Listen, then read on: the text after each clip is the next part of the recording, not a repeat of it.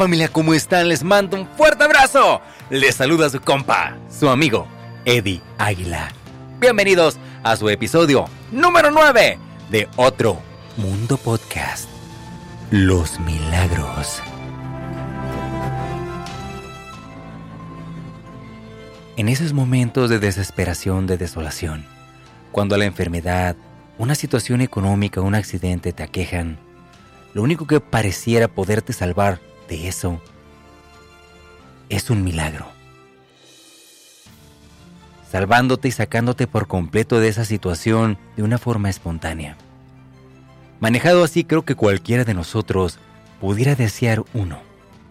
Pero para que estos ocurran en tu vida, hay ciertas circunstancias o situaciones que tienen que ocurrir antes. Y todo esto parece indicar que va muy relacionado y va de la mano con la fe. Cuando uno de verdad tiene fe en Dios, en sí mismo, en sus capacidades, y reconoces lo que puedes y lo que no, y una situación te aqueja y se sale fuera de tus posibilidades, es ahí cuando es muy probable que un milagro pueda ocurrir en tu vida. Allá afuera en las redes sociales y en los noticieros hay tantísimos casos que muestran, de los cuales mil, si acaso uno y a lo mejor no, pudiera ser verdad. Y es que como seres humanos estamos tan obsesionados con la rapidez, con las soluciones rápidas y tener los 10 pasos para el éxito o los 3 pasos para sanar, que no podemos ver con los ojos de la verdad todo lo que nos muestran, haciendo que muchos científicos o personas ateas o escépticas se burlen de esto. El día de hoy vamos a hablar sobre los milagros, esos eventos que pueden, pueden ayudarnos bastante. Vamos a platicar sobre algunos casos reales, incluyendo una experiencia mía que pienso que les puede interesar bastante. ¿Ustedes creen en los milagros? Yo sí. Pero sin más que decir, los dejo con su episodio número 9 de Otro Mundo Podcast. Los milagros. Y vámonos con el intro.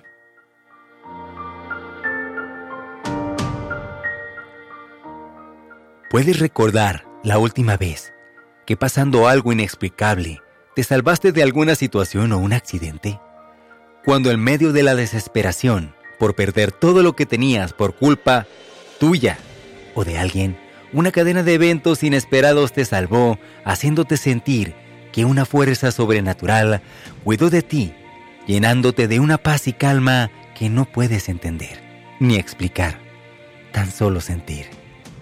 Durante milenios, el ser humano ha estado rodeado de una naturaleza que nunca ha podido terminar de entender. Siempre ha estado limitado por lo que sus sentidos pueden percibir, lo que puede ver, lo que puede tocar, escuchar, siendo esto tan útil, pero tan limitante. Pues aunque no entendemos por qué, podemos reconocer que hay algo más allá de nuestra propia existencia.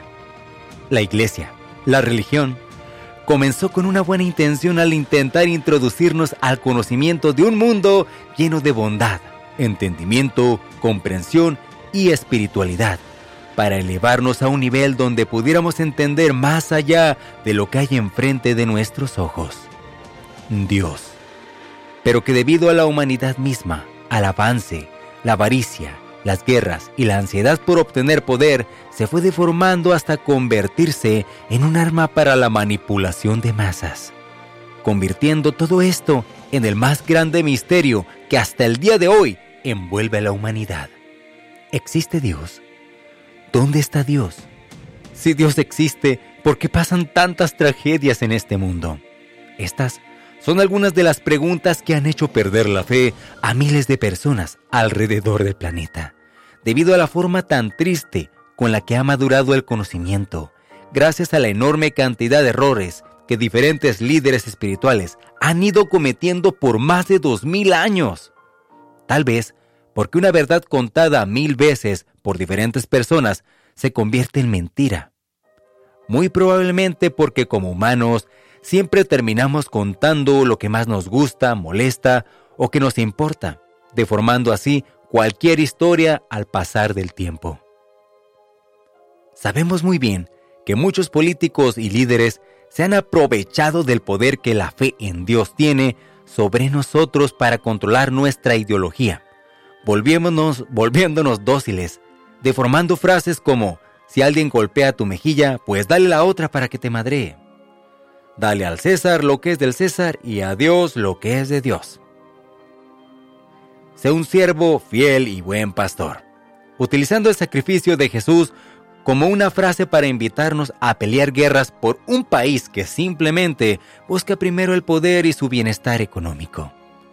Y por esta razón, nuevamente cuestionamos si Dios de verdad existe o es simplemente una forma de manipular nuestras acciones, arrojando a miles de familias al ateísmo y creencias alternas.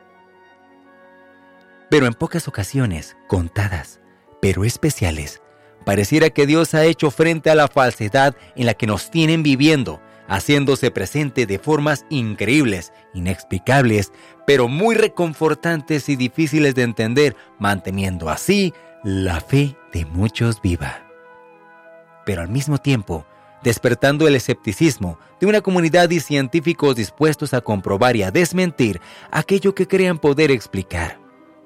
Si bien es cierto que existen muchísimos casos milagrosos que parecen ser inexplicables, pero tienen una verdadera razón y ciencia, también es cierto que hay una cantidad de eventos que quedan sin resolver, siendo misteriosos, desafiantes a la realidad.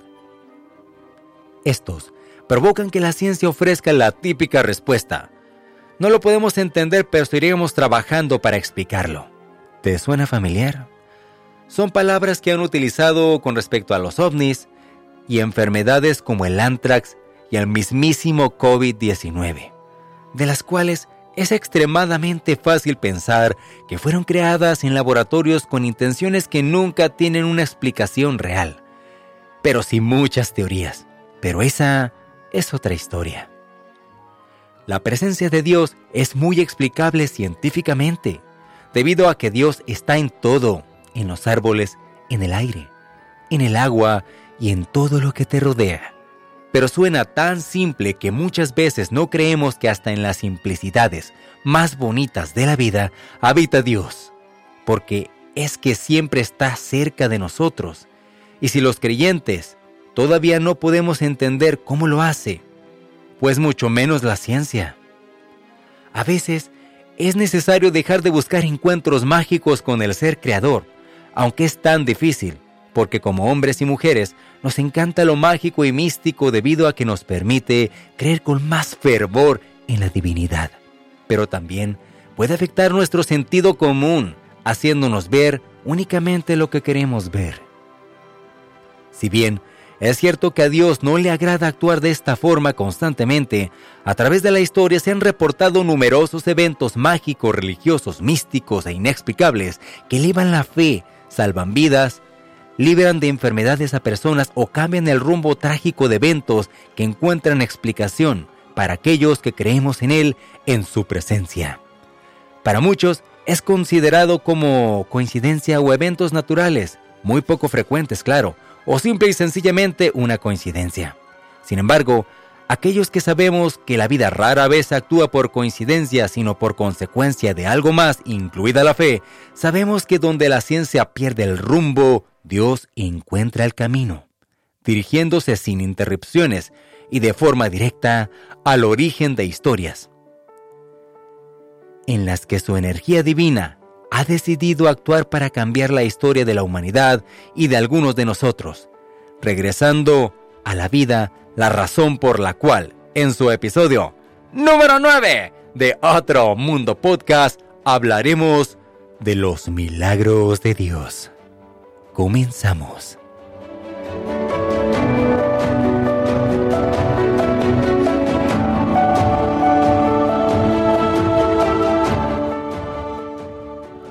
Hola familia, un abrazote, de verdad que me llena de emoción poderlos saludar nuevamente. Me había perdido más de lo normal Siempre trato de publicar un capítulo por semana, pero bueno, ah, recientemente compramos casa y por una y otra razón sale una cosa u otra y a veces se me hace imposible poder grabar con tiempo.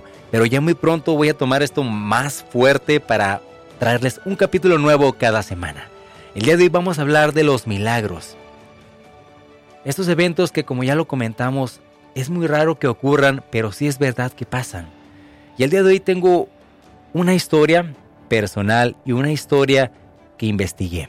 Sumado a algo que todos conocemos, pero hay detalles que desconocemos sobre el tema, sobre esto que les voy a comentar hoy. Estoy, tratando de no spoilear, ¿no? De no contarles algo antes de... Pues para emocionarlos, pues. pero, ¿quién no quiere un milagro? Especialmente cuando vamos a llegar a fin de mes y apenas alcanza para la renta, ¿no? Ahí es donde todos piden milagros. Pero los milagros no ocurren así. Hay que saber cómo pedir un milagro para nuestra vida. Pero más que saber cómo pedirlo, es que el milagro va a actuar en cada persona de forma diferente y siempre entra por medio de su fe y la perseverancia que tiene para lograrlo.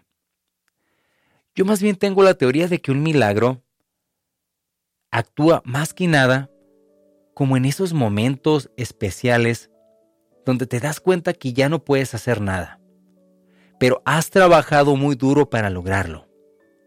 Y es así como Dios una energía divina como que te da un empujoncito, un simple, un simple empujón para Él, una patada en la cola si necesitas moverte. Porque hay momentos que también los milagros ocurren de formas que parecen tragedias, ya sea por un accidente. Y este termina devolviéndote la fe en algo o en Dios. Hay diferentes tipos de milagros. Creo que hay gente tan pinche obsesionada que ve milagros hasta en una tortilla. Recuerdo que en las noticias una vez apareció esta nota de que una persona estaba haciendo tortillas y de repente la forma en que se quemó la tortilla mostró una imagen de la Virgen y ahí tenía la Virgen ahí y toda envuelta y gente iba a visitarla y es que esto es un nivel de obsesión de verdad. Así no es como pasan las cosas. Cuando un milagro ocurre o cuando un evento que es para levantar la fe pasa, siempre tiene que ocurrir bajo circunstancias que realmente valgan la pena, que trasciendan algo más. No simplemente ocurren por casualidad o simplemente porque sí. Es algo especial. Todos hemos también escuchado de las imágenes que lloran, ¿verdad? Aunque a veces para mí es un poquito tétrico porque lloran sangre. La ciencia no tiene explicación para este tipo de eventos realmente. Muchos simplemente piensan que es fake, que es falso, y que algunas personas ponen como ciertas mangueritas que no se ven por debajo de estas, de estas imágenes sagradas para que sangren por los ojos. Pero ha habido ciertos estudios en la sangre de estas, de estas estatuas que comprueban que es sangre humana y al revisarlos no hay nada allí. Hace poquito estaba viendo, mientras investigaba un video, en que hay un lugar donde, es en Europa creo, donde está un Cristo grande o es la imagen de un santo, pero trae un rosario.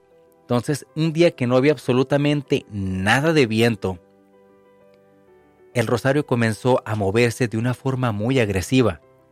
Y esto llamó muchísimo la atención y lo pueden encontrar en YouTube, hay, grabaciones de esto. Pero lo impresionante más que se moviera, que cualquiera de nosotros pudiera pensar, es que cuando yo miré la grabación, como que mis ojos me engañaban y yo miraba que la mano se movía. Pero cuando hubo vientos fuertes, en esta misma ciudad ese rosario no se movía. Y es allí donde surge la razón de. ¿Es acaso esto algún tipo de milagro? ¿Es un milagro?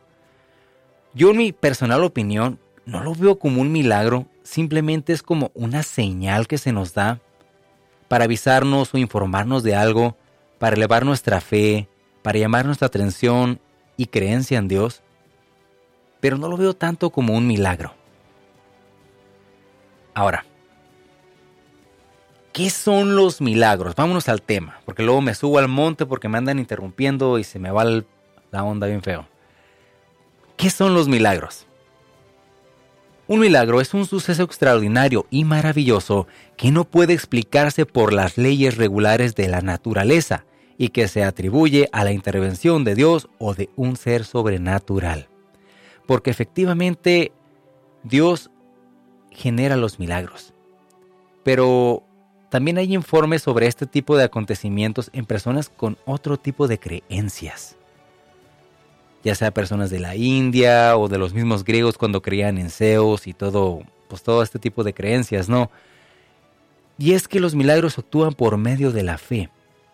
Ahora, muchas veces cometemos el error de ver a Dios como esta imagen absoluta y estrictamente religiosa, porque es la forma en que nos han enseñado a creer en Él. Pero hay que entender que Dios es algo que va más allá de eso. Es una esencia, es un ser, es omnipotente, que quiere decir que puede estar en todos lados, porque no es un ser humano como nosotros, es una conciencia que habita en el aire, que habita en todo lo que podemos sentir y ver.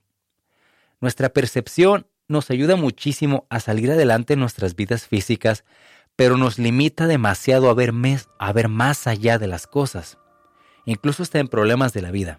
¿Cuántas veces no hemos estado en medio de una situación, de un problema, y no podemos ver la solución? Pero una mente y ojos frescos de otra persona vienen y te dicen, oh mira, nomás haz esto, clic. Y la respuesta estaba enfrente de tus ojos, pero tú no la podías ver.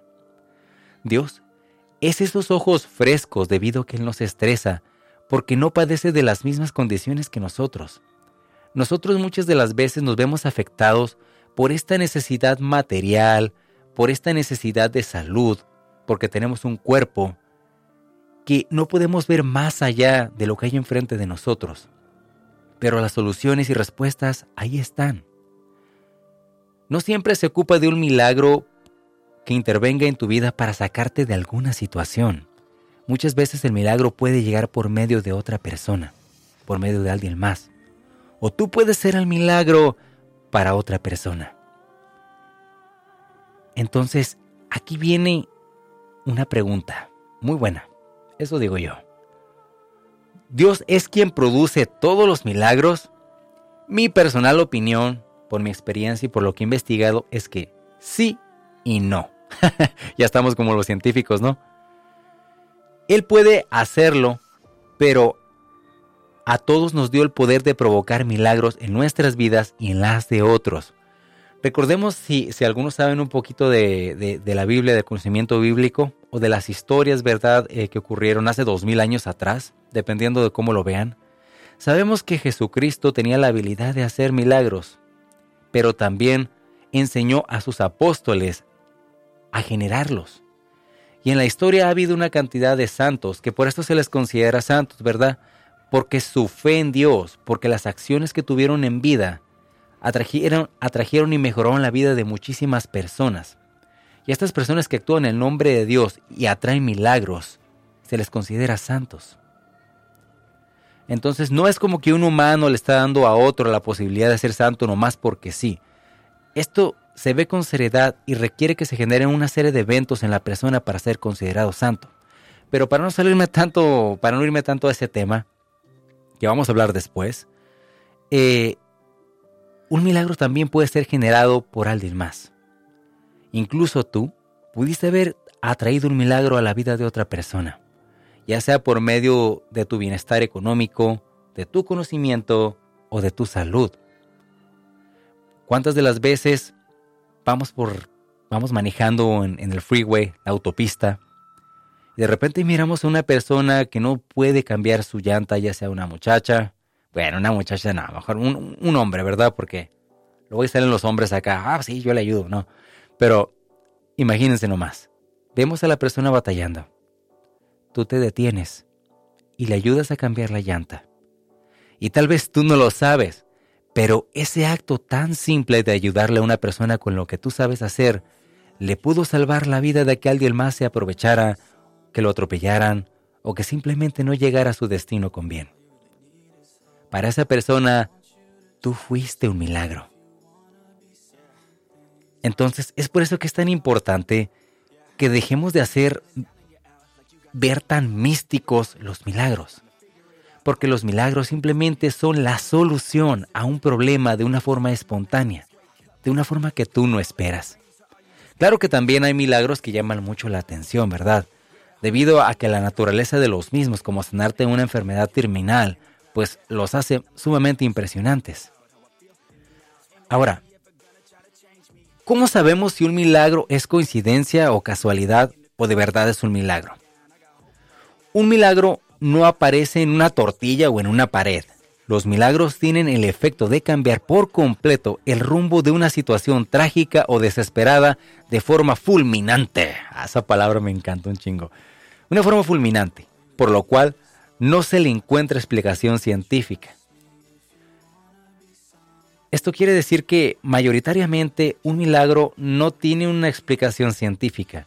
Y si un científico logra explicarlo de forma completa, pues no era un milagro.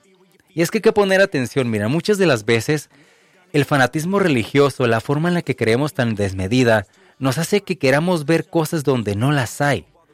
Eh, hay, hay ciertas historias donde la pareidolia es la principal protagonista. La pareidolia es este efecto en nuestras mentes donde vemos lo que queremos ver, ya sea un rostro en una pared, en una tortilla, eh, eh, en medio de la oscuridad, que este provoca mucho miedo. Porque nuestra mente está diseñada para ver cosas que reconoce, pero cuando nos encontramos ante la incertidumbre, tendemos a ver imágenes relacionadas a nuestras necesidades más profundas o nuestros miedos más profundos.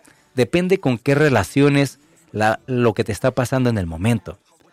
Como hablé en el caso de fantasmas y posesiones demoníacas, si acabas de ver una película de terror y de repente se apagan las luces, inmediatamente vas a pensar que el chamuquín vino y apagó las luces porque estabas viendo la película o lo que sea. O en medio de la oscuridad vas a querer ver rostros en la oscuridad, cuando no están allí si tú estás pasando por una situación, tienes mucha fe en Dios y siempre estás rezando, haces tus rosarios, todo lo que tienes que hacer, ¿verdad? Para ser un hijo de Dios, digamos, eh, número uno.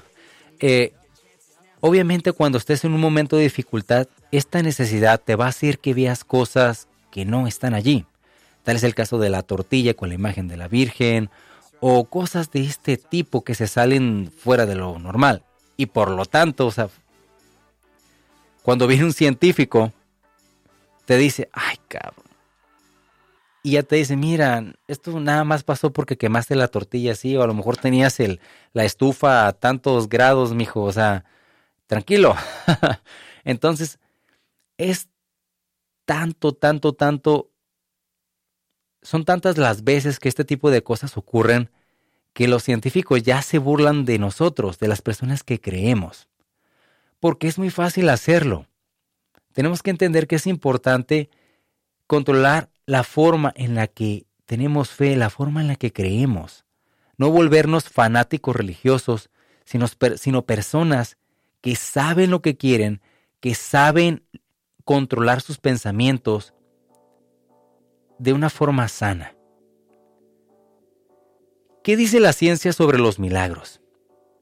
La ciencia no reconoce la existencia, obviamente, de los milagros, aunque se reconoce que no existe explicación para muchísimas situaciones, desde imágenes que lloran hasta enfermos, que llegan a curarse de enfermedades terminales que la ciencia no puede curar.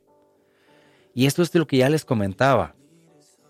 Va a haber muchas ocasiones, y no sé si ustedes tengan la oportunidad o hayan tenido como ese privilegio, vaya, de conocer a una persona que haya recibido un milagro, pero va a haber ocasiones donde no lo podemos explicar.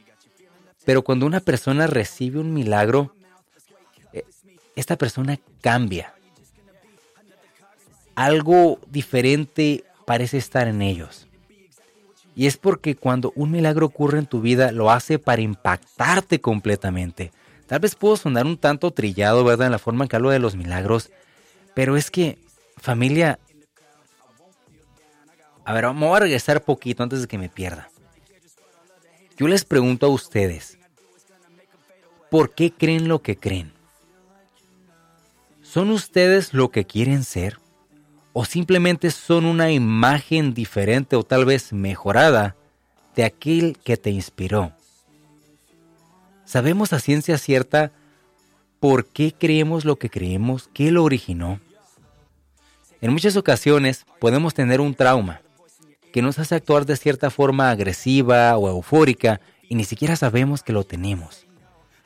No somos conscientes de muchísimos pensamientos o actitudes y acciones que tenemos, porque nunca nos detenemos a pensar en lo que nos rodea y lo que provoca en nosotros. ¿Cuántos de nosotros no tenemos una pluma en la mano y no podemos estar, no podemos parar de estar, de estarle picando a la, a la pluma una y otra vez? Hay muchísima ansiedad. Pero nunca te detienes y dices, ¿por qué estoy haciendo esto? ¿Qué es lo que me lo está produciendo? Lo mismo pasa con la fe. Muchas de las veces, por, por razones de que tu familia te lo inculca o desde muy chiquito te llevan a la iglesia, tú empiezas a adoptar una forma propia, muy personal de cómo creer. Y muchas veces cuando no te informas o te conduces bien, recaes en la obsesión. Y cada que cometes un error, quieres que un milagro que Dios te salve. Y en medio de esta desesperación, y porque obviamente no te pasa un milagro, empiezas a dudar de que Dios exista y empiezas a reclamar y a quejarte. Todo porque no controlas tus pensamientos. Finalmente terminas alejándote de Dios y empiezas a adoptar otras creencias. ¿Y cómo adoptas estas creencias? Bueno, porque siempre tenemos la necesidad de que algo allá afuera nos ayude. Hay gente que opta por ya sea otro tipo de religiones, otro tipo de tendencias, para sentirse completos, para sentir que valen, para sentir que ellos pueden salir de situaciones o atraer cosas maravillosas a sus vidas, a sus vidas. Hay personas que en medio de esta locura crean sectas donde provocan hasta muertes, provocan muchísimas atrocidades que ni se imaginan. Y todo porque muchas de las veces no nos ponemos a pensar por qué creemos en lo que creemos, qué es lo que nos hace creer en todo lo que nos cuentan. La necesidad de sentirnos amados, de sentir que valemos, de sentir que nos aman, muchas de las veces nos hace caer en las garras literalmente de personas abusivas. Tal vez ustedes piensen que me salgo un poco del tema de los milagros, pero es que a mí me, me gustaría mucho poder hacer pues un poco más de énfasis en esto, porque les va a ayudar mucho a manejar sus propias vidas y a no querer tanto si eres creyente de que un milagro tenga que ocurrir en tu vida cada rato cuando tú puedes solucionarlo. Familia, yo los invito a que se preparen, a que lean, a que se rodeen de personas que realmente quieren algo bueno para sus vidas.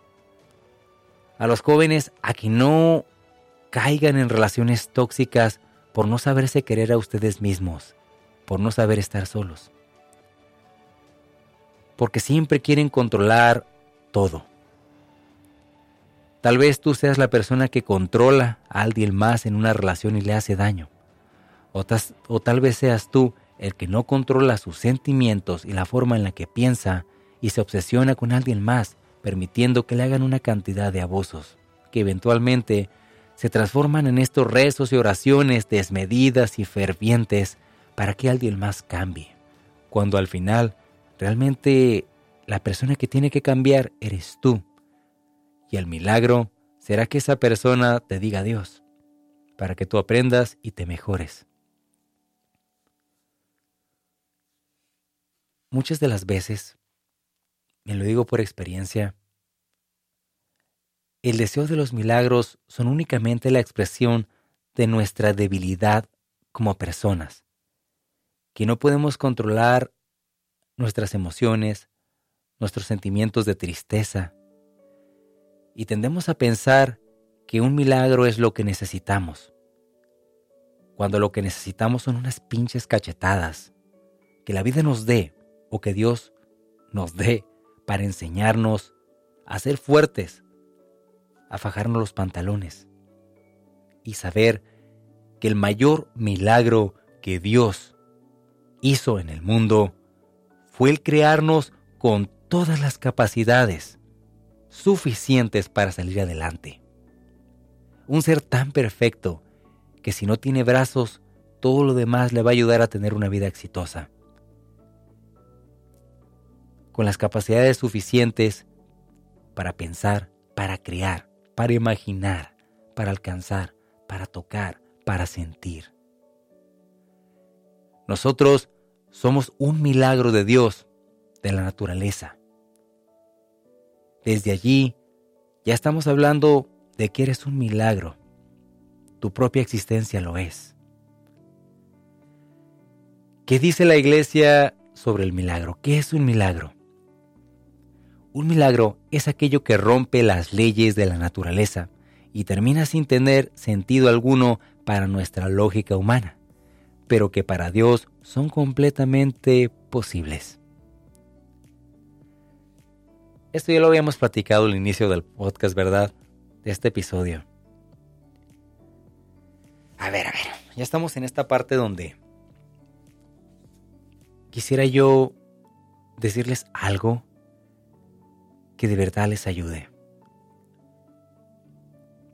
Miren familia, eh, estuve platicando con algunos de ustedes si es que me están escuchando por redes sociales y me di cuenta de algo.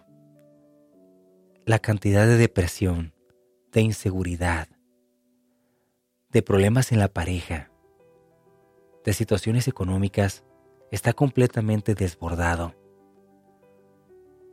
Me da tristeza ver cuántas personas están sufriendo y no saben cómo salir de esas situaciones. Yo les hablo de esto no porque sea un gurú motivacional o nada por el estilo. Les hablo de esto porque yo mismo he estado experimentando situaciones, problemas, de las cuales a veces siento que no veo la salida pero después termino dándome cuenta que era más fácil de lo que yo mismo imaginaba. Recuerdo hace muchísimo, bueno, hace muchísimo tiempo, ¿no? Hace ya unos bastantes años, yo estuve en una relación. Y en el principio de esta relación me empezó a ir bastante bien. Y sentía que por fin, listo, lo estaba logrando todo. Cuando entré en esta relación, Pensé que esto era un síntoma más de que mi vida mejoraba. Sin embargo, pasaron un año, dos años, tres, casi cuatro. Y viví una de las peores experiencias que ustedes se pueden imaginar, en la cual me puse como pinche puerquito valiente. De verdad. Me sentía con muchísima ansiedad, depresión, de verdad que hasta miedo le tenía a esta persona. Porque quería hacer que me quisiera como yo la quería. Porque en mi mente imaginé todo un mundo de ilusiones sobre, lo que nuestra vida sería en los próximos años. Sin ponerme a pensar por un momento que esta persona tal vez tenía otros planes y no eran precisamente los de estar conmigo. Ella me traiciona de una forma horrible. Y no solamente eso, sino que por alguna extraña, razón busca hacerme mucho daño con sus palabras, con todo lo que estaba haciendo. Se lleva todo. Cuando digo todo, pues es todo lo poco lo mucho que tuviera. Y en este momento de tanto dolor, me puse a pensar que en el momento que me empezó a ir bien, que yo sentí que me estaba yendo bien, me olvidé de Dios. Me olvidé de pedirle, me olvidé de ir a la iglesia como se debía, me olvidé de mi fe, incluso de ser un mejor ser humano. Siempre actuaba buscando mi beneficio propio y por esta razón mucha gente se empezó a alejar de mí. Me sentía solo, triste y desesperado. Las cosas empezaron a ir mal efectivamente en todos los aspectos. Y cuando me quedé sin nada, fue uno de los peores momentos de mi vida. Me sentía humillado. Ya más de, no más bien como 25 años. Y me sentía terrible sentir sentirme como un muchacho de 18 años que no sabe lo que quiere, pero ya siendo un adulto. cuando estaba en medio de toda esta situación que les comento, chingado, se sentía feo. Y fue allí donde una noche me metí a bañar y después de haberme estado aguantando tanto, me arrodillé y me puse a llorar. Pero me puse a llorar de una forma que no podía entender. Como un bebito, literalmente, no podía parar. Lágrimas y lágrimas salían de mis ojos. Ah, de modo que otro pinche la pinche nariz son mocos. Pero estaba yo llore y llore. Y nada más le pedí a Dios que me diera otra oportunidad. Sé que para muchas personas que tal vez me estén escuchando que sean ateas, pues esto se les va a hacer una locura, una tontería. Pero bien, si no creen en Dios, la fe y la certeza de que algo bueno te puede pasar te da fuerzas. Y esta fuerza te puede llevar a alcanzar muchísimas cosas. En ese momento yo declaré que mi vida tenía que cambiar. Y empecé a hacer cambios. Empecé a leer, prepararme, Empecé a ir al gimnasio con muchísimas ganas, con muchísima fuerza, aprender sobre ejercicios, a prepararme, cursos en internet. Empecé a mejorarme como persona. Y decidí jamás volver a dejar que alguien manipule mis emociones y que me aleje de mi fe, que me aleje de Dios. Yo no estoy tratando de evangelizar a nadie, ni de que crean en una religión o anden ahí de fanáticos, ¿verdad? No, yo no estoy tratando de evangelizar a nadie. Puedes creer en lo que tú quieras, pero hazlo con fervor. Hazlo bien, sin afectar a los demás. Y cuando creas con esta fuerza, no la abandones. Porque en el momento que abandonas tu fe y en lo que tú crees, te abandonas y te pierdes a ti mismo. Y cuando te pierdes a ti mismo, ya no sabes quién eres. Y al no saber quién eres, ya no sabes para dónde vas, qué futuro te espera o simple y sencillamente cómo salir de los problemas. La depresión, el estrés, la ansiedad traen enfermedades de tu vida, pues te hacen comer mal, te hacen estar tomando cada rato medicamentos para dolores de cabeza por cualquier razón, y esto eventualmente atrae enfermedades a tu vida. Problemas de riñones, hígado, cánceres, por los malos hábitos,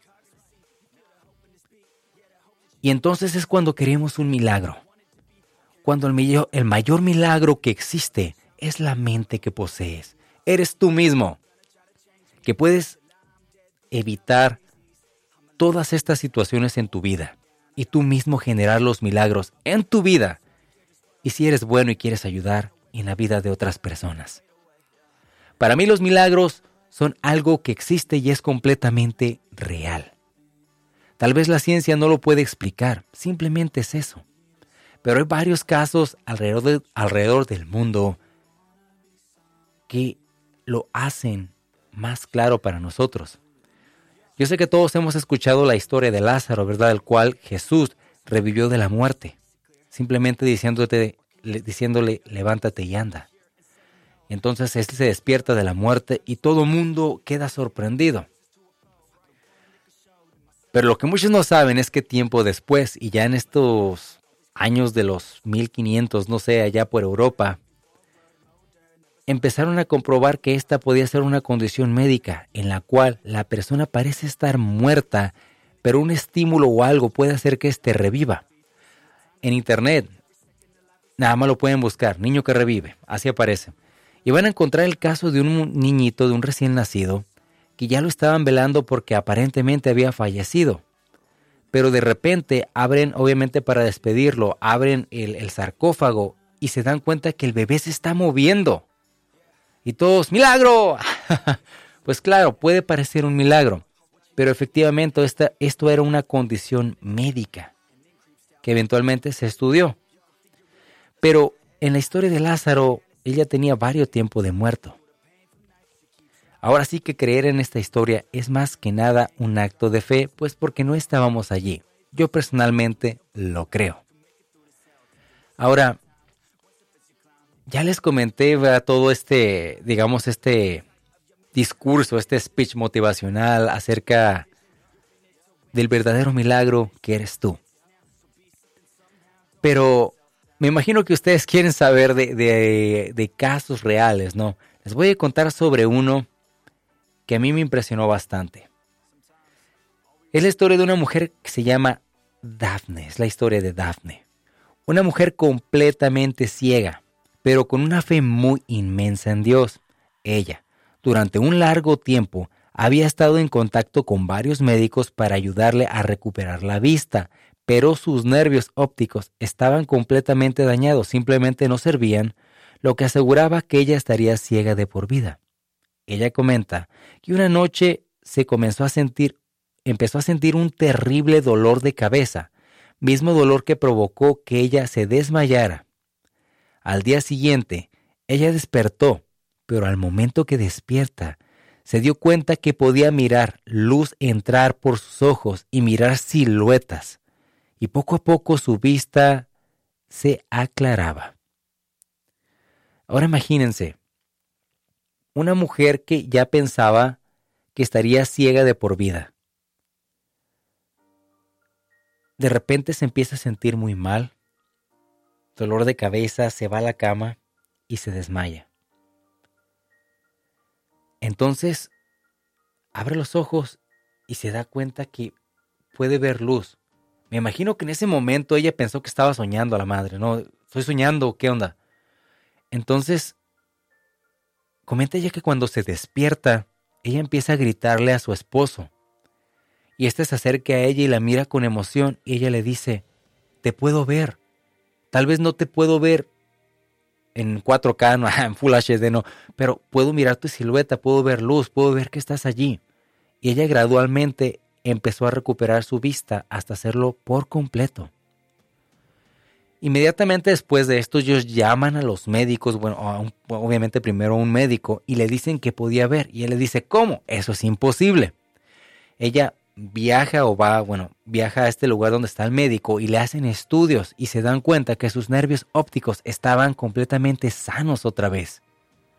Ningún médico, a pesar de los estudios que le estuvieron haciendo hasta oftom...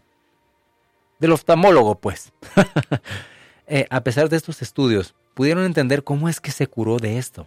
Ahora estamos hablando de que ella efectivamente le pedía a Dios y tenía fe. Entonces, este milagro entró por medio primero de un malestar, que yo lo puedo interpretar como que de alguna forma era el momento en que se estaba sanando su cuerpo, ¿no? Y a veces el sanar la recuperación es más dolorosa, ¿no? Es como cuando haces ejercicio, ¿no? Ay, ya repetí eso muchas veces. cuando haces ejercicio se revientan fibras musculares y al día siguiente te duele un chingo, ¿no? Por eso a veces no nos podemos ni levantar. Pero ese proceso de dolor efectivamente es el que está provocando que tus músculos crezcan. Pienso que efectivamente era algo parecido a lo que le pasaba a sus nervios ópticos. Tal vez estaban reconstruyendo, provocándole este tipo de dolor. Ahora imagínense al despertar, darse cuenta que estaba curada, que ella era completamente ciega y ahora podía ver. Y ahora no puedo hacer tanto de chiste, no, pero pues imagínate que pues eres, eres una persona ciega y te casas pues con tu marido, ¿verdad? Siendo mujer o tu esposa. Imagínense pinche impresión, ¿qué tal si tu esposo estaba bien feo? I don't know, no sé, pero un pinche impresión de ¡ay, cabrón! pero puede pasar, quién sabe. Pero bueno, el amor no mira de esto, ¿verdad? El, el, amor es más que nada algo que uno siente. Y por no salirme tanto del tema, pero esto es algo que a mí me pasó. Y cuando yo estaba más morro, ¿no? Cuando estaba morrillo, a mí me era muy apasionado de estar viendo la imagen, ¿verdad? A mí me interesaba, no, una muchacha así, así, la quería como con una lista de cosas que así debe de hacer, que eventualmente eso fue lo que me dio en la madre.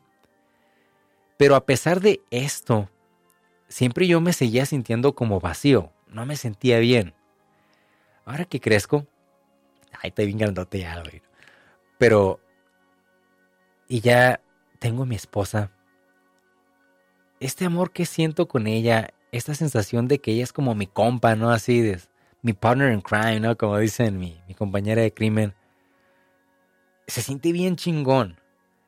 El sentir que te cuentas chistes, que le haces bromas, que te peleas de repente con ella, así como si fuera en serio, pero no, que hacemos ejercicio juntos, se vuelve como una especie de hermandad que llena el corazón un chingo.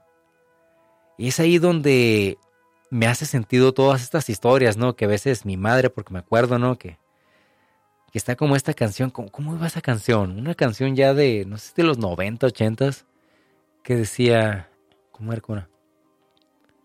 Dice, cuando yo era un jovencito, mi mamá me decía, mira hijito, si un amor tratas de encontrar.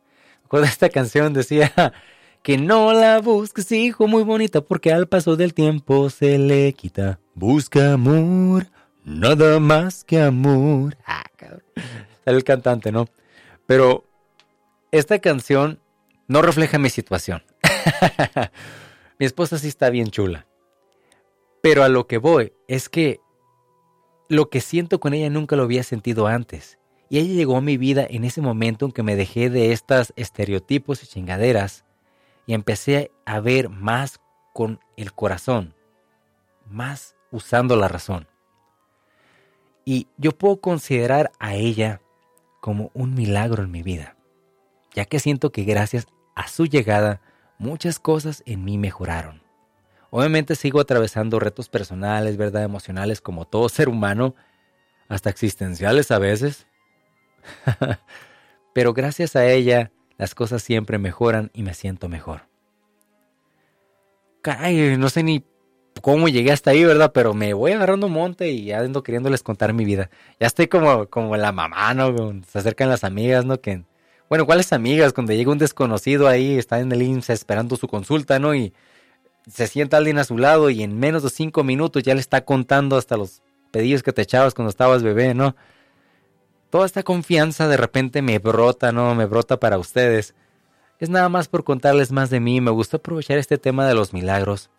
Porque quiero ir más allá de lo típico, ¿no? De estar hablando de 10 mil casos de milagros y cosas que al final de cuentas pues no comprobamos.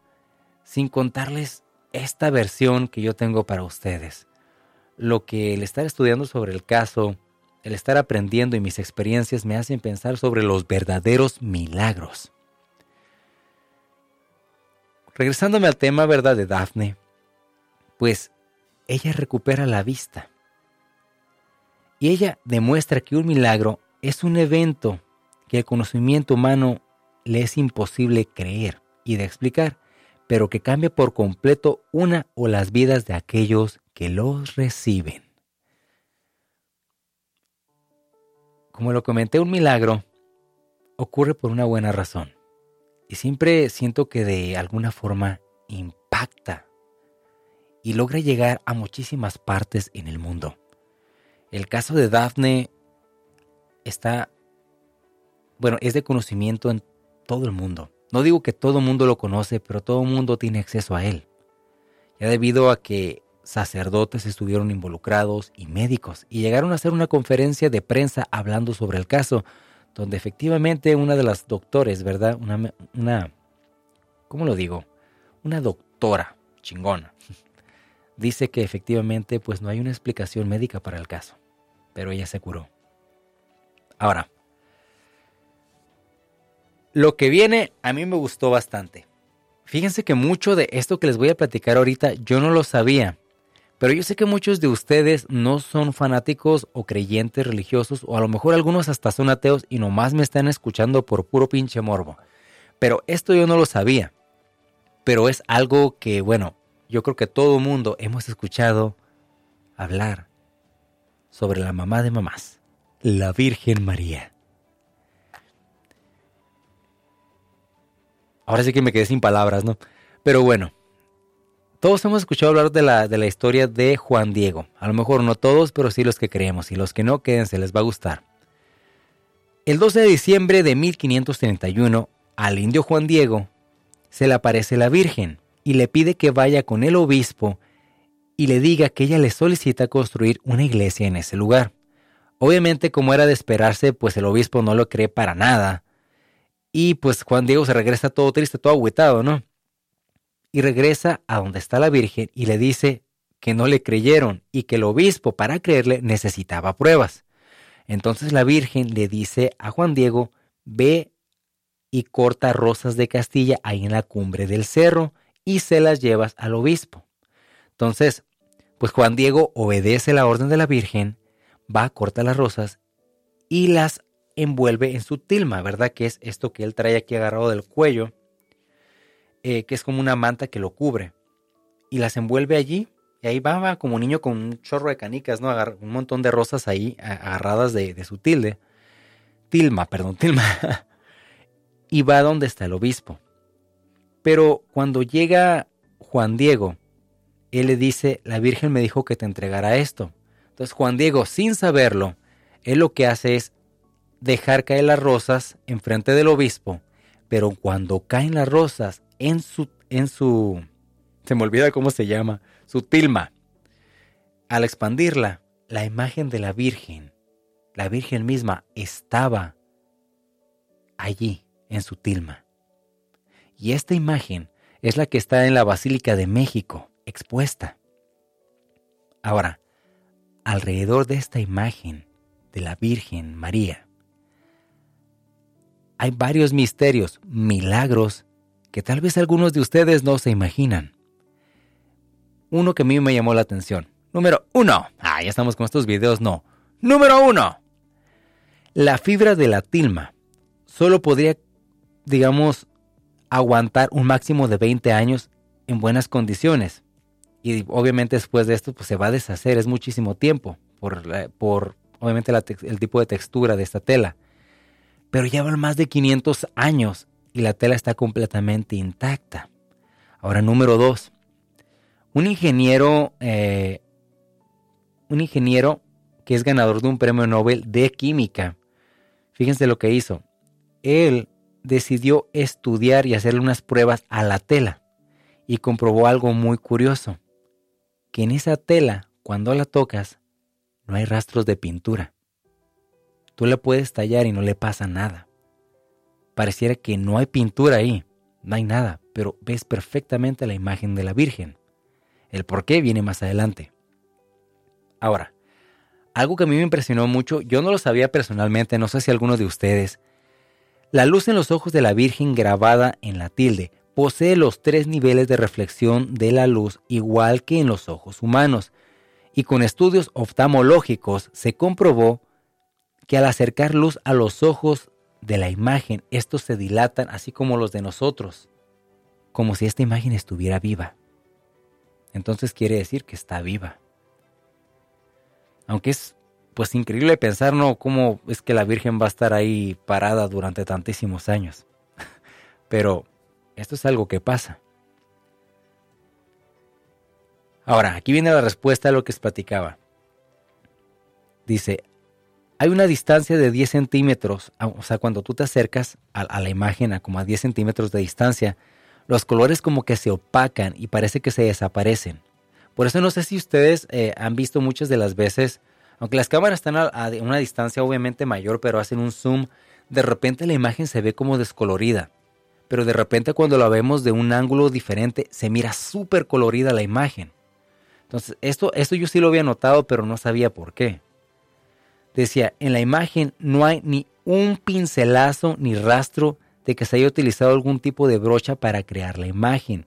Algunos científicos pertenecientes a la NASA comprobaron algo completamente inexplicable al parar, al, pasarle como un rayo láser sobre la imagen, se detectó que la imagen se encuentra impresa ni al frente ni por detrás de la tilma, sino que los colores se encuentran a tres décimas de milímetro sobre el tejido sin tocar la tela.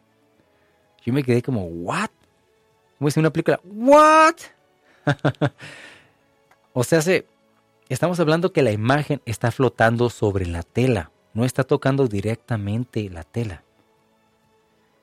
Entonces, esto vuelve mucho más intrigante la imagen sagrada de la Virgen María.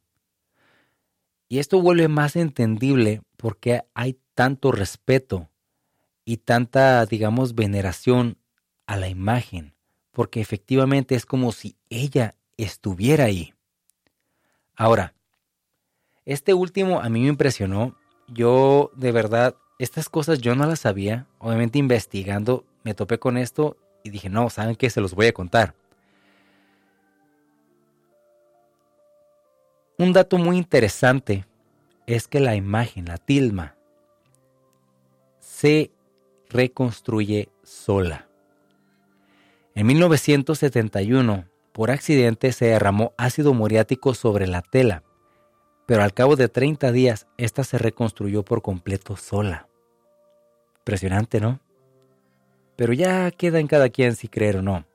Obviamente en estos tiempos ya es muy difícil tener acceso a estas a estas imágenes sagradas, pues debido a que los seres humanos ya somos bien cabrones y no sabemos respetar, y muchas veces han intentado robársela o hacerle daño.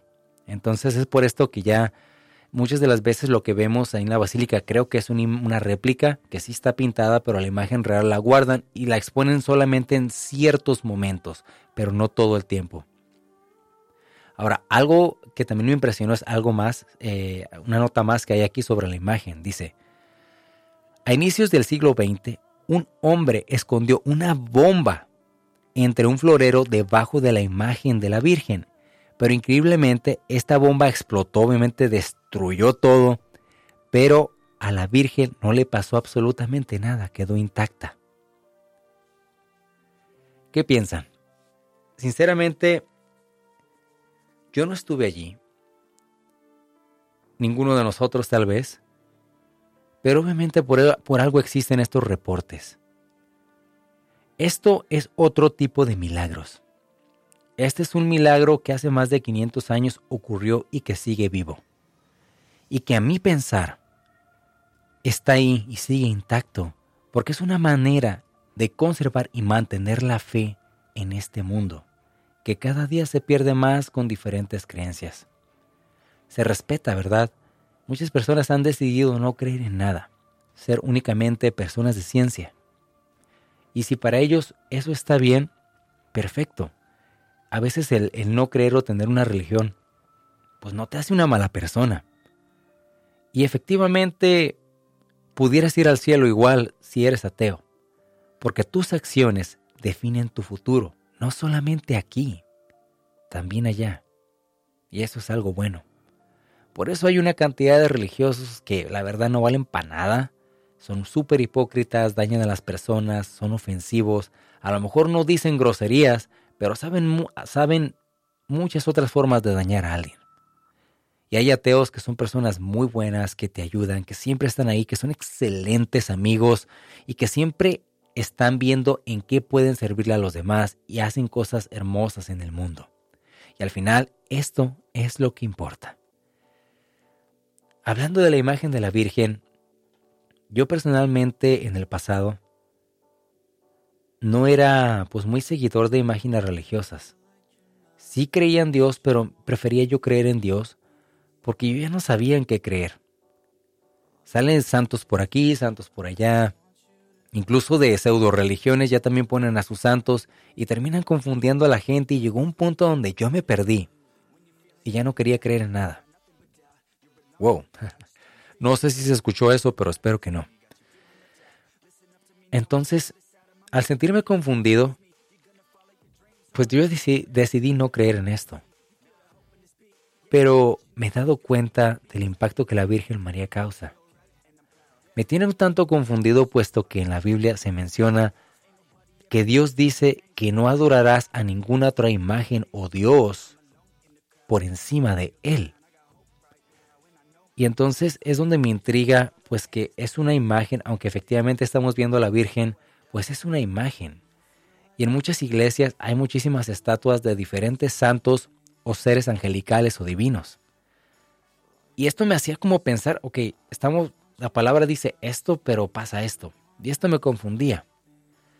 Pero pienso que esto tiene más, más que nada que ver con la intención con la que haces las cosas. La imagen logró levantar la fe de muchísimas personas. Y esto me hace acordarme de un chiste, a ver si lo cuento bien. Se me vino a la mente, donde pues van van personas, ¿verdad? Obviamente como todo, una persona tiene un accidente, va manejando y se da en la, la madre, pues va al cielo, ¿no? Y entonces cuando va al cielo se da cuenta que hay una fila enorme, ¿no? Y ahí está San Pedro, luego, luego, ¿no? Pues checando ahí, pasando lista y todo. Y obviamente antes de entrar les dice, ok, pues aquí está lo que hiciste, ¿no? Y pues en base a lo que hiciste, pues te toca el, el tipo de casa que vas a tener en el cielo, ¿verdad? Entonces, pues la persona que fallece, no lo había dicho, pero era una persona que le servía a Dios, ¿verdad? Pues era un sacerdote. Entonces fallece. Y de repente se da cuenta pues que enfrente de él iba un señor todo así como pues, sacado de onda. Iba platicando con él y le dice, oye, pues ¿qué te pasó? Dice, no, pues yo, yo me acuerdo que iba en mi autobús, ¿verdad? Entonces iba manejando rápido por la ruta, ¿verdad? Para dejar a las personas a tiempo y pero de repente aparecía aquí. Entonces le dice, híjole, mira, hijo, lo que pasa es que pues efectivamente yo creo que tuviste un accidente y pues te moriste, ¿va? Entonces van en la fila y llegan ahí a, los pies de la puerta. Y dicen, a ver, a ver, muchachotes, si mira al sacerdote acá con sus, con sus hábitos y todo, y se emociona y dice, ah, mira, ¿cómo estás? Qué gusto, ¿verdad? Te respeto, un servidor de Dios. Entonces, él dice, vamos a ver, vamos a ver qué casa les va a tocar, porque esto está muy bueno. Como les comento, en base a sus buenas acciones, a su fe y, todo lo, bueno que hayan hecho en vida, pues les va a tocar una casa y un lugar donde estar y un paraíso muy bonito, ¿verdad? Entonces vamos a ver qué les toca. Y mira al, sacerdote y se le queda viendo y dice, ok, bueno, pues a ti te va a tocar esa casa que está allá. El sacerdote la ve y dice, oh, mira qué bonita, humilde, ah, qué, qué bonita casa, qué bonita casita y todo se acerca, ¿no? Entonces de repente se queda tantito chismeando y se da cuenta que, ok, le empiezan a decir a este chofer de autobús. Oh, oh, wow, dice, dice San Pedro, ¿sabes qué? Esa casa que está allá es la tuya y cuando la ve el sacerdote era una mansión chingoncísima, hasta con un Lamborghini con alas allá afuera, ¿no? Chingón, o sea, algo wow, o sea, algo increíble. Entonces devuelve todo enchilado, sea, ¿qué pasó? Yo te serví toda la vida y tuve muy, muy buenas acciones, siempre estuve al pie y al servicio de Dios y me das eso y al chofer le das eso, pero ¿por qué? Y se le queda viendo San Pedro y le dice, ay hijo, ay hijo, mira, te voy a, te, déjate digo, te voy a explicar, mereces la respuesta. Lo que pasa es que viendo en el libro sagrado de tus acciones, me di cuenta a que en todo tu servicio, pues no lograste que muchas personas pues en una misa estuvieran enfocadas, que rezaran e hicieran las cosas bien. Dice, pero sí, pero eso qué tiene que ver con esto, si él es chofer. Oh, no, mira, pues aquí te va. Lo que pasa es que él, manejando el autobús, logró que todas las personas de su, de su autobús rezaran por llegar con bien, le pidieran a Dios y se hicieran personas de mucha fe. Entonces es por eso que él llegó al cielo y tú no. Y él se quedó, pues, como yo. en pocas palabras, muchas de las veces, más que chiste traigo una moraleja, no, muchas de las veces creemos que por ser creyentes, seguidores de Dios, porque nos autonombramos así, porque nos creemos buenos, nos tiene que ir mejor que a los demás o de alguna forma somos superiores. Pero en realidad no es así. A lo mejor el chofer en este chiste o anécdota o, moraleja no era un religioso, pero logró que muchas personas le pidieran a Dios y tuvieran más fe porque manejaba para la madre y los llevaba bien asustados. Pero al final de cuentas sus acciones tuvieron un efecto positivo en todas las personas que lo rodeaban, al menos para Dios, ¿verdad? Que es lo mejor.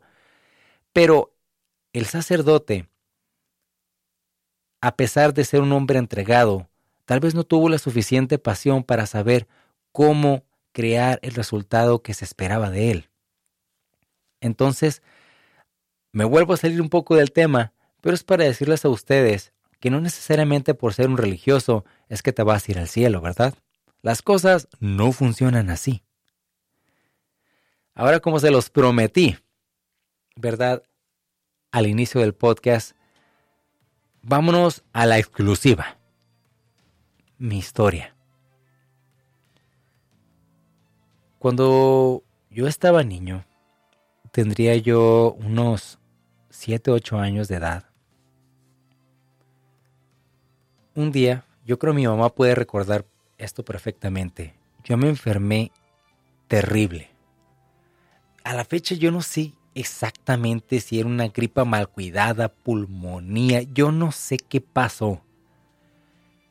Pero yo estuve pasando por unos dolores terribles en los cuales yo no me podía mover. Tenía hinchado todo lo que es mi, mi ciática, mi sistema lumbar, estaba inflamado, me dolía mover mis piernas, tenía un dolor de cabeza tan horrible que a cada rato sentía que me iba a desmayar, quería vomitar, estaba demasiado enfermo. Y había veces que yo sentía que me iba, que me desmayaba. Y despertaba con mi mamá poniéndome compresas ya sea de, de, agua fría o de hielo en la frente, despertándome para darme medicinas. Mi mamá y yo estábamos solos, pero mi mamá tenía que trabajar obviamente. Mi mamá trataba de darme mis medicinas y tenía que irse a trabajar y trataba ya siempre de volver rápido. Recuerdo que estaba yo muy, pero muy, muy enfermo. Y recuerdo que estaba el teletón ahí en la televisión. Y pues yo estaba ahí mirando el programa como podía, me dolía muchísimo la cabeza y cerraba mucho los ojos, me puedo acordar de esto perfectamente, porque la luz me hacía daño, pero pues al mismo tiempo pues yo quería estar escuchando algo, ¿verdad? Para no sentirme solo. Entonces, llegó un punto ya donde yo dije, ¿sabes qué? Me voy a morir. Porque no sé cómo explicarlos, familia. Sentía como de repente mi mente se iba. Sentía como si me despegara de mi cuerpo. Era una sensación muy extraña donde de repente sentía que perdía control y como que flotaba. Sentía frío, mucho dolor, pero al mismo tiempo sentía como mucha, como mucha paz, mucha tranquilidad. Y yo, en medio de este dolor, dije, ¿sabes qué? No lo voy a alcanzar. Y me entraba las ganas de llorar porque quería ver a mi mamá y yo sentía que, que no la iba a alcanzar a ver otra vez. Y yo era como consciente de que si algo me pasaba, pues mi mamá iba a sufrir mucho porque se tuvo que ir a trabajar. Recuerdo que en el Teletón hubo una parte del programa donde, donde mencionaron de vamos a generar mucha energía, vamos a generar un milagro, vamos a pedir a todos, a todos los que están aquí y a los que nos estén viendo desde sus hogares, que prendamos una vela blanca para pedir por todas estas personas que necesitan algo en sus vidas, que quieren recuperarse, que quieren sentirse mejor, que necesitan de la ayuda de alguien más para valerse, que necesitan un milagro. Tampoco te lo recuerdo tan perfectamente de sus palabras, pero técnicamente estaba hablando de esto. Y cuando yo me escucho eso, me quedo viendo, me entraron una ansiedad bien fuerte de ir y prender una vela. En el cuarto donde estaba, que era el cuarto de mi mamá, no había velas blancas, había unas velas rojas. Y la única vela blanca que había en la casa era una vela que estaba en el centro de mesa de la sala. Ahora, la casa es bastante grandecita, no era una casa chica. Y yo pues no podía caminar porque tenía muy inflamado, como ya les comenté, tenía muy inflamado mi lumbar, como la parte de las nalgas, las piernas, y era imposible para mí pararme, me dolía demasiado y la verdad, la cabeza sentía que empezaba toneladas, me, me caía. Entonces, en medio de mi inocencia, yo de verdad quería prender una vela blanca, decía, si es lo último que voy a hacer, lo quiero hacer. La verdad que no sé ni por qué, o sea, simplemente me entraron unas ganas y siendo yo un niño pues no me explico cómo. Pero me puedo acordar porque marcó mi vida. Yo decía, si me voy a morir quiero hacer esto antes. Recuerdo que empecé a, moverme y empecé como a arrastrarme por la cama y la cama de mi mamá estaba como altita. Entonces recuerdo que a como pude, que me dolió muchísimo, me arrastré hasta el borde de la cama y traté de como detenerme con las manos, pero me metí un madrazo que, híjole, me, quedé ahí un ratito nomás, o sea, tratando de, de aguantar el dolor porque me dolió mucho, pero dije, no, vámonos. Yo decía, fíjense, decía, se me acaba el tiempo, porque obviamente estaban a punto de prender la vela. Recuerdo que me empiezo a arrastrar y empiezo a arrastrarme hacia la cocina de la casa. Iba literalmente como soldado en guerra, o sea, arrastrándome. Ya como pude, agarré como un, encendedor de estos como de pistolita. De ahí de la, de la cocina y suerte, ¿no? Porque si han sido cerillos, mano. Ah, entonces lo agarro y me quedo un rato tirado porque me costó mucho trabajo llegar ahí. Descanso poquito y me voy directo a la sala y ahí como podía empecé a sentir más y más dolor. Entonces cuando llego ya para, para lo que es la sala, levanto la mano y pues me dolía un chorro, o sea, me dolía un chingo. Agarro la vela y las manos ya me temblaban. Ya como pude, le intenté como dos veces, dos, tres veces, no la podía prender. Hasta que al final, chingues, pues lo logré, no prendí la vela y recuerdo que la dejé la vela como a la orilla del centro de mesa y yo me volví a quedar tirado. Y recuerdo que me desmayé, literal, o sea, quedé allí me quedé tirado en el suelo. Y yo pues sentí, ahora sí sentí que me morí, ¿no? O sea, para mí eso fue como mi adiós, según yo. De repente despierto Ahora sí que no sé ni cuánto tiempo pasó. Despierto y adivinen qué. Ya no tenía nada. Mi lumbar no estaba hinchado, no me, dolía, no me dolía la cabeza y yo ya no estaba enfermo.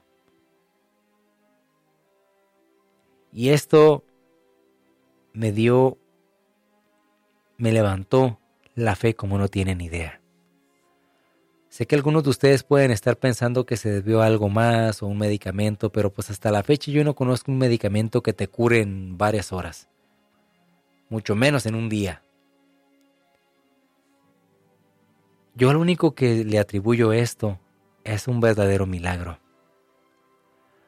A veces en medio de mi pesar, en medio de mis problemas, de mis situaciones, donde me cuestiono si hago lo correcto o no, y las veces que me llegué a deprimir, me puse a pensar que alguna vez a mi vida